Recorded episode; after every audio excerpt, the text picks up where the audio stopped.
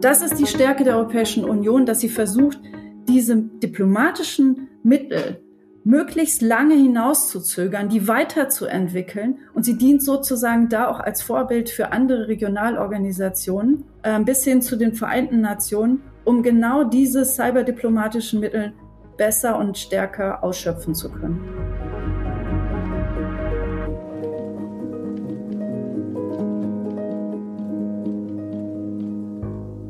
Passwörter mit Sonderzeichen, Ziffern, Groß-, Kleinschreiben, Zwei-Faktor-Authentifizierung, Hackerangriffe auf den Bundestag oder auch lokale Stromversorger. Cybersecurity oder IT-Sicherheit geht uns alle an und interessiert am Ende doch nur eine Minderheit von eingeweihten Wissenschaftlerinnen und Wissenschaftlern, Expertinnen und Experten und Politikerinnen und Politikern. Warum das aber ein milliardenschwerer Fehler ist und was die neue deutsche Bundesregierung auf nationaler und auch internationaler Ebene machen kann und machen sollte, das möchte ich jetzt besprechen mit Dr. Annegret Bendig. Sie ist stellvertretende Leiterin der SWP Forschungsgruppe EU Europa mit Schwerpunkt Digitalisierung, Cyber und Technologie. Herzlich willkommen, Frau Bendig. Ja, hallo. Und mein Name ist Dominik Schottner.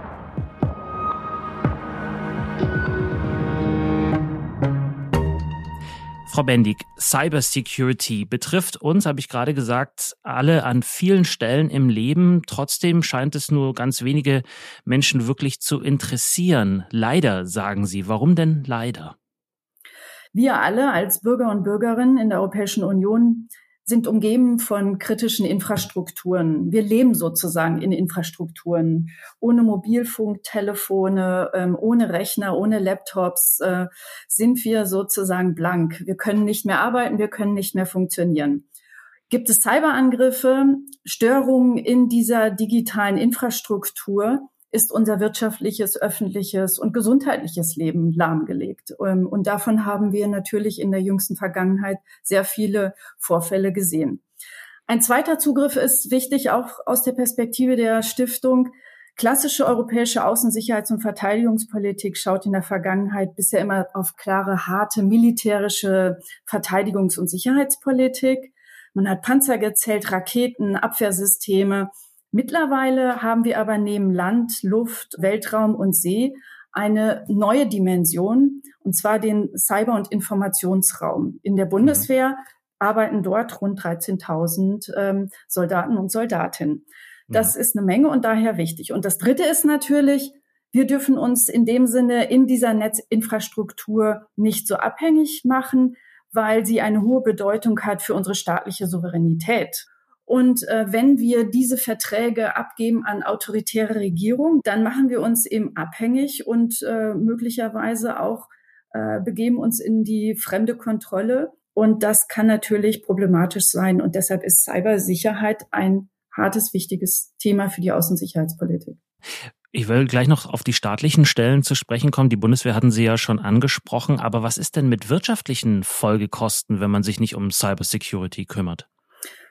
Ja, auch da, also da gibt es ja immer wieder diese Reports, äh, die kommen aus äh, BSI, also unserem Bundesamt für die Sicherheit in der Informationstechnik. Es gibt ein europäisches Pendant dazu in Heraklion, äh, die Europäische Cybersicherheitsagentur. Die veröffentlichen jährlich äh, sozusagen Cyber Threat Berichte und berichten in dem Sinne über die Veränderungen der Angriffsvektoren, aber auch über die verschiedenen Bereiche, die wichtig werden wenn es zu Cyberangriffen kommt. Die Bitkom hier aus der wirtschaftlichen Perspektive sagt, dass ungefähr der jährliche Schaden ungefähr bei 220 Milliarden Euro liegt.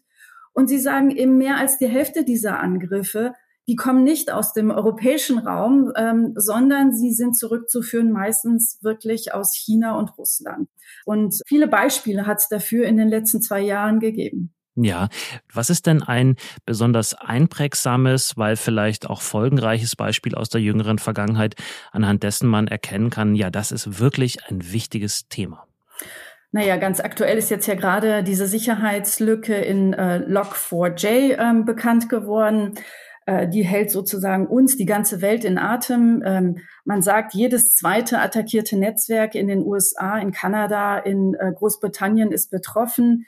Ähm, das BSI hat schon verlauten lassen, dass die Finanzbehörde hier in Deutschland betroffen ist, aber auch ähm, Unternehmen sind betroffen und wir wissen gar nicht, wie groß diese Dimension des Problems noch sein wird. Ähm, man kann erahnen, wenn man auf die vergangenen Angriffe ähnlich gelagert schaut, beispielsweise die ähm, vergangene Attacke auf Microsoft Exchange ähm, oder aber auch die SolarWinds-Attacke, wo IT-Unternehmen betroffen waren, wo der Zugriff auf Daten ermöglicht worden ist. Ähm, Daten wirklich aus dem Verteidigungssektor sind veröffentlicht worden. 18.000 Unternehmen waren quasi davon betroffen.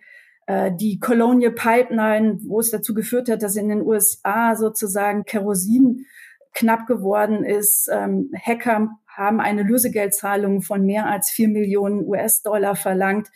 Also diese Erpresser-Software und das Problem äh, sozusagen, was man sehr schön auf den Punkt bringen kann, hacke einmal und ernte vielmals, das hat quasi seit ähm, der Operation Cloudhopper, die auch im Rahmen der EU-Sanktionen quasi sanktioniert worden ist, also diese Art von Cyberattacke auf ähm, sogenannte äh, Supply Chain Angriffe, das ist seit 2016 quasi wirklich viral und äh, beschäftigt bis heute alle Sicherheitsbehörden und immer mehr und immer öfter.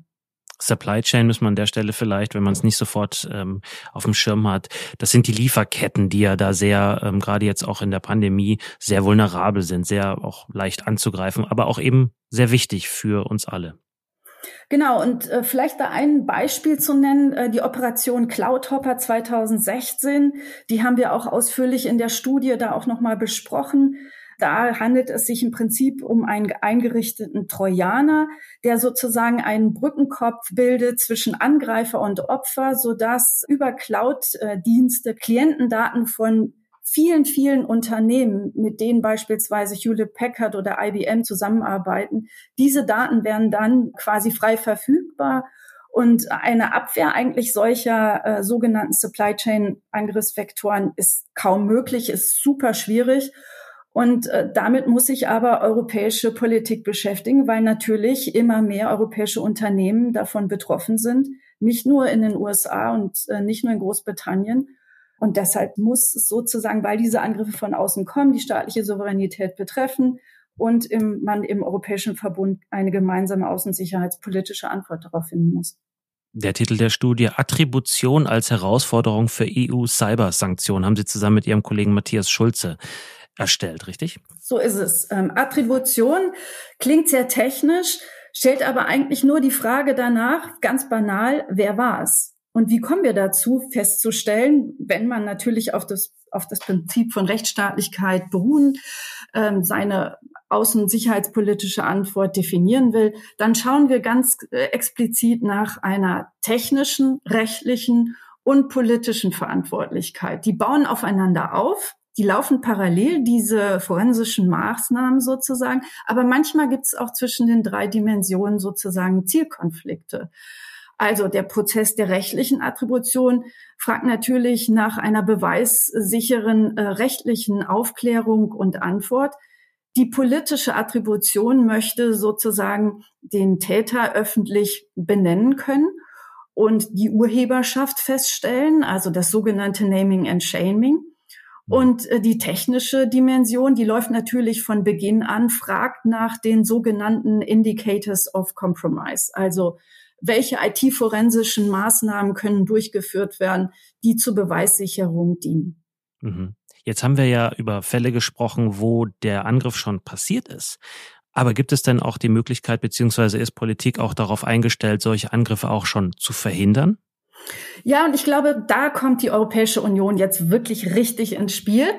Äh, man sagt ja oft, dass die Europäische Union nicht handlungsfähig ist, aber ich glaube, hier ist ein Bereich, äh, wo eine sehr starke Relevanz äh, der Europäischen Union auch als Akteur in der Cybersicherheit zum Tragen kommt, weil die Europäische Union ganz klar dieses Konzept von resilienten Informationen und Kommunikationsinfrastrukturen verfolgt. Also sozusagen Abschreckung durch abgesicherte und redundante Systeme, damit wir auch weiter in der kritischen Infrastruktur ähm, arbeiten können, damit Krankenhäuser verlässliche äh, Informations- und Kommunikationssysteme haben, damit Daten nicht verloren gehen.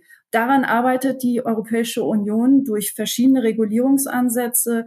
Und nur so können eigentlich zahllose Angriffe, die wir täglich beobachten, in dem Sinne abgewehrt werden, weil hier die Basissoftware und die Anwendungen unserer Browser, VPNs, die wir auch heute nutzen, damit die ähm, nicht fehlerhaft sind, sondern abgesichert. Das heißt, hier kann die Europäische Union durch die Absicherung dieser Basisinfrastruktur eine Menge leisten und das tut sie. Und ähm, ich denke, dass das wirklich ein guter Weg ist, den selbst die Amerikaner jetzt ähm, in Regulierungsfragen von uns abgucken. Hm. Was tut denn die EU und dann natürlich auch die Bundesregierung, um solche Strukturen äh, zu erweitern und eine, zweite, dritte Ebene hinzuzufügen? Also wie fördert sie die? Welche Zielsetzungen hat sie da? Ganz interessant ist es, ähm, Cybersicherheit versteht man eigentlich in vier verschiedenen Bereichen erst. Also es ist wirklich mittlerweile eine Querschnittsaufgabe. Es gibt einen wirtschaftlichen Zugang ähm, zu Cybersicherheit. Das fängt an wirklich mit ähm, Absicherung von Hard- und Software, etwas unabhängiger werden in der Wertschöpfungskette bei Ressourcenzugängen, Lieferkettenproblematik. Das ist alles, was jetzt sozusagen im Binnenmarkt, in der Binnenmarktregulierung stattfindet. Und ein ganz wesentlicher Teil ist für die Cybersicherheit. Dann gibt es natürlich einen ganz starken Bereich über Europol, ja, Cyberkriminalitätsbekämpfung. Da hat ähm, die europäische Behörde sehr gute und erfolgreiche ähm, Kampagnen gegen Cyberkriminelle ähm, gefahren.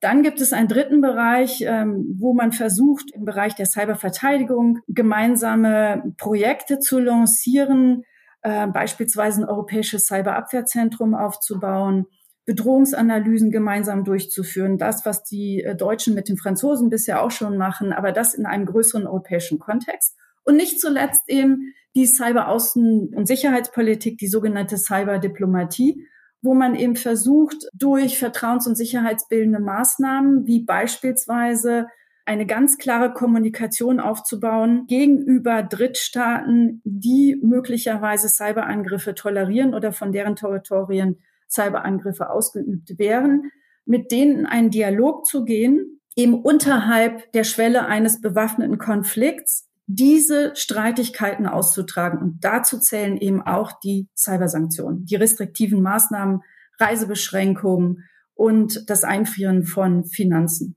Mhm. Und welche Möglichkeiten hat die EU da aktuell schon? Ja, die Europäische Union verfügt in der Außen- und Sicherheitspolitik im Prinzip schon über entsprechende Rechtsnormen, die sogenannte Cyber Diplomacy Toolbox.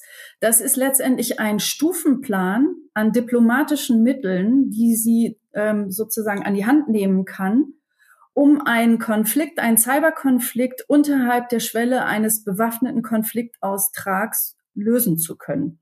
Und sie unterscheidet dazwischen präventiven Maßnahmen, vertrauens- und sicherheitsbildenden Maßnahmen, kooperative Maßnahmen, man bestellt den Botschafter ein, man führt direkte Gespräche vor Ort ähm, in den EU-Delegationen in Peking, in Moskau ähm, oder aber auch die Drohung damit, dass man restriktive Maßnahmen nun beschließen will im Rahmen der Europäischen Union und die betreffen dann wirklich mehr und mehr Regierungsangestellte in den Ländern, wo diese Cyberangriffe gefahren werden. Und das nächste wäre wirklich die Stufe von völkerrechtskonformen Maßnahmen, die letztendlich dann schon äh, im humanitären Völkerrecht angesiedelt sind und wir uns da in einen bewaffneten Konfliktaustrag begeben. Und das ist die Stärke der Europäischen Union, dass sie versucht, diese diplomatischen Mittel möglichst lange hinauszuzögern, die weiterzuentwickeln. Und sie dient sozusagen da auch als Vorbild für andere Regionalorganisationen äh, bis hin zu den Vereinten Nationen, um genau diese cyberdiplomatischen Mittel besser und stärker ausschöpfen zu können. Die neue Bundesregierung hat ja hinsichtlich Staaten wie Russland oder auch China schon in Gestalt von äh, Außenministerin Baerbock relativ klare Ansagen gemacht. Jetzt gibt's auch ein erstmalig ein richtiges Digitalministerium äh, auf Bundesebene. Was sollte die Bundesregierung Ihrer Meinung nach in Zukunft tun? Was ähm, sagt der Koalitionsvertrag da vielleicht auch? Was man oft hört von den Partnern ähm, in Brüssel ist, dass die Deutschen immer sehr lange brauchen, in diesen Cybersicherheitsfragen zu einer gemeinsamen Position zu kommen, weil eben verschiedene Ressorts äh, ihre Zuständigkeit haben in den unterschiedlichen Aspekten von Cybersicherheit. Deshalb war ja auch äh, im Gespräch eine stärkere Bündelung über das Kanzleramt zu ermöglichen, damit Entscheidungen unterhalb äh, wirklich der Regierungsebene, also zwischen den Ressorts, schneller zustande kommen können. Ähm, ich glaube, das hat man versäumt. Äh, ich denke, dass das Problem nicht damit gelöst sein wird, dass man jetzt das Verkehrsministerium auch als Digitalisierungsministerium tituliert, sondern es müssten damit natürlich viel mehr Kompetenzen noch aus den anderen Ressorts in dieses Digitalressort dann einfließen. Aber auch selbst da ist dann die, die Problembearbeitung in einem Ressort wird schwierig sein, weil wir haben immer noch die Richtlinienkompetenz, die im Kanzleramt liegt und die werden wir ähm, nicht umgehen. Wir haben ganz feste Verfassungsprinzipien, die ähm, eingemeißelt sind äh, wie der Parlamentsvorbehalt, wie die Trennung von Geheimdiensten ähm, und Polizei. Und das schlanker zu machen, wird in dem Sinne nur funktionieren über eine sehr starke europäische Zusammenarbeit, weil wir werden das Problem von Cybersicherheit hier sicherlich nicht im nationalen Kontext, sondern eben nur auf europäischer Ebene und wenn überhaupt und eigentlich am idealsten auf internationaler Ebene lösen können. Aber ich denke, wenn wir erstmal regional erfolgreich sind, dann sind wir schon ein Stück weiter sagt Dr. Annegret Bendig. Sie ist stellvertretende Leiterin der SWP Forschungsgruppe EU Europa mit Schwerpunkt Digitalisierung und Cyber. Vielen Dank für Ihre Zeit und Ihr Wissen. Danke auch. Wir haben gesprochen über Cybersecurity, alles andere als ein Nischenthema, geht uns alle in ja unterschiedlich starkem Maße an, aber eben alle. Wenn Sie nochmal ganz genau reintauchen wollen in dieses Thema, die angesprochene Studie von Frau Bendig und ihrem Kollegen Matthias Schulze können Sie tun auf unserer Website. Titel der Studie Attribution als Herausforderung für EU-Cybersanktionen auf der Website. Unter dieser Podcast-Folge gibt es auch noch weitere Informationen. Hören Sie gerne auch in unsere nächsten Folgen wieder rein. Auch die finden Sie auf unserer Website, SWP Newsletter, SWP Facebook und Twitter-Accounts. Informieren Sie natürlich auch weiterhin über über all unsere Neuerscheinungen. Mein Name ist Dominik Schottner. Bis zum nächsten Mal. Bleiben Sie neugierig.